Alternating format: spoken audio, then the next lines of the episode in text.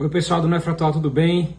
Hoje eu vou apresentar um vídeo para vocês para mostrar e conversar um pouquinho sobre os inibidores de SLT2. Tá? Essas drogas são drogas muito importantes e hoje nesse vídeo eu vou mostrar para vocês três pontos fundamentais em quem começar, quando começar e quando parar, tá bom? Então vamos falar desses três aspectos para vocês. Primeiro, em quem iniciar. É, a gente separa em quem iniciar em pacientes diabéticos e não diabéticos Vou falar isso sobre o aspecto principalmente da nefrologia. Diabéticos e não diabéticos, vou falar para vocês qual a taxa de filtração glomerular que nós iniciamos e qual é o critério de inclusão para a gente utilizar nos pacientes não diabéticos. Então, de uma maneira geral, nos pacientes diabéticos que têm doença renal crônica, o tratamento de cara inicial já é com metformina mais inibidor de SLT2. Tá? Então, antigamente a gente fazia o quê? Iniciava a metformina quando o clíris estava acima de 30, obviamente, né? entre 30 e 45 vocês sabem que tem que fazer a redução de 50% da dose. Então a gente faz a metformina e depois, se não atingisse a meta da hemoglobina glicada, associava um outro diabético oral, que nesse caso poderia ser inibidor de SGLT2, poderia ser uma sulfonilureia, poderia ser um agonista é, GLP-1, um, um inibidor de DPP-4, aí não tinha nenhuma preferência.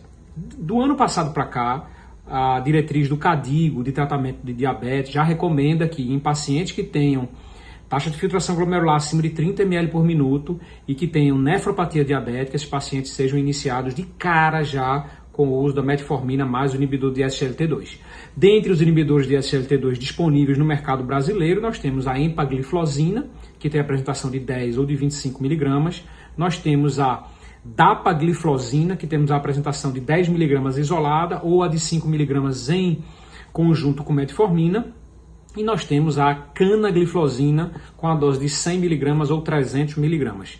Essas são as três apresentações possíveis aqui no Brasil. Em qual é a indicação de a gente iniciar nos pacientes não diabéticos? Então, o início do, da, das glifosinas no paciente não diabético foi dado principalmente depois do estudo de 2020, o DAPA-CKD, em setembro de 2020, foi publicado no New England, todos vocês devem conhecer, que é um estudo que avaliou, tanto em pacientes diabéticos quanto não diabéticos, é, o benefício do uso da dapagliflozina. Foi um estudo que foi feito com 4 mil pacientes, foi placebo controlado, 2 mil no braço que tomou dapagliflozina e 2 mil no braço que tomou placebo. Em torno disso.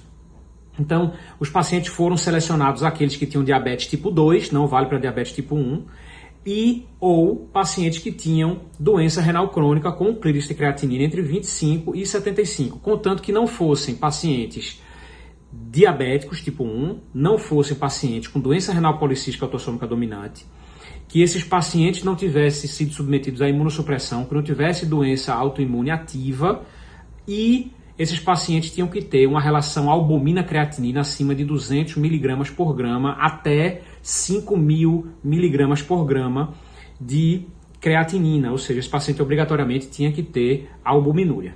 A avaliação desses pacientes foi que a dose de 10 miligramas inicial já de dapagliflozina, ela foi muito benéfica para esses pacientes, então a gente deve indicar para os indivíduos que tenham hipertensão, que nessa população tinha muito paciente com IgA, com GESF, tinha paciente que tinha doença é, prévia, é, calculose renal, rim único com, com lesão renal, é, com nefrite túbulo intersticial, enfim, doença renal crônica com albuminúria acima de 200 mg por grama, esses pacientes tiveram benefício no uso em relação à progressão, à entrada em diálise à morte cardiovascular e morte renal. Então a gente usa nesse cenário também.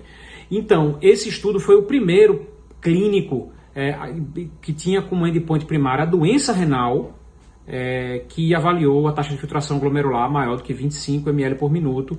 Então, hoje, atualmente, a gente tem a recomendação a se usar o, quando o clíris creatinina tiver acima de 25 ml por minuto, a gente já está com um nível de segurança razoável e bom para poder ser feito. Um estudo recente no, no, no JASNE é, confirmou essa hipótese, mostrando que nos pacientes que foram iniciados iniciado a dapagliflozina com a taxa de filtração glomerular entre 25 e 30, ou seja, estágio 4, eles tiveram o mesmo benefício dos pacientes que tinham um estágio mais é, leve da doença renal crônica, ou seja, aqueles que tiveram entre 25 e 30 tiveram o mesmo benefício do que aqueles que tiveram mais do que 30, para ser mais preciso, entre 30 e 75.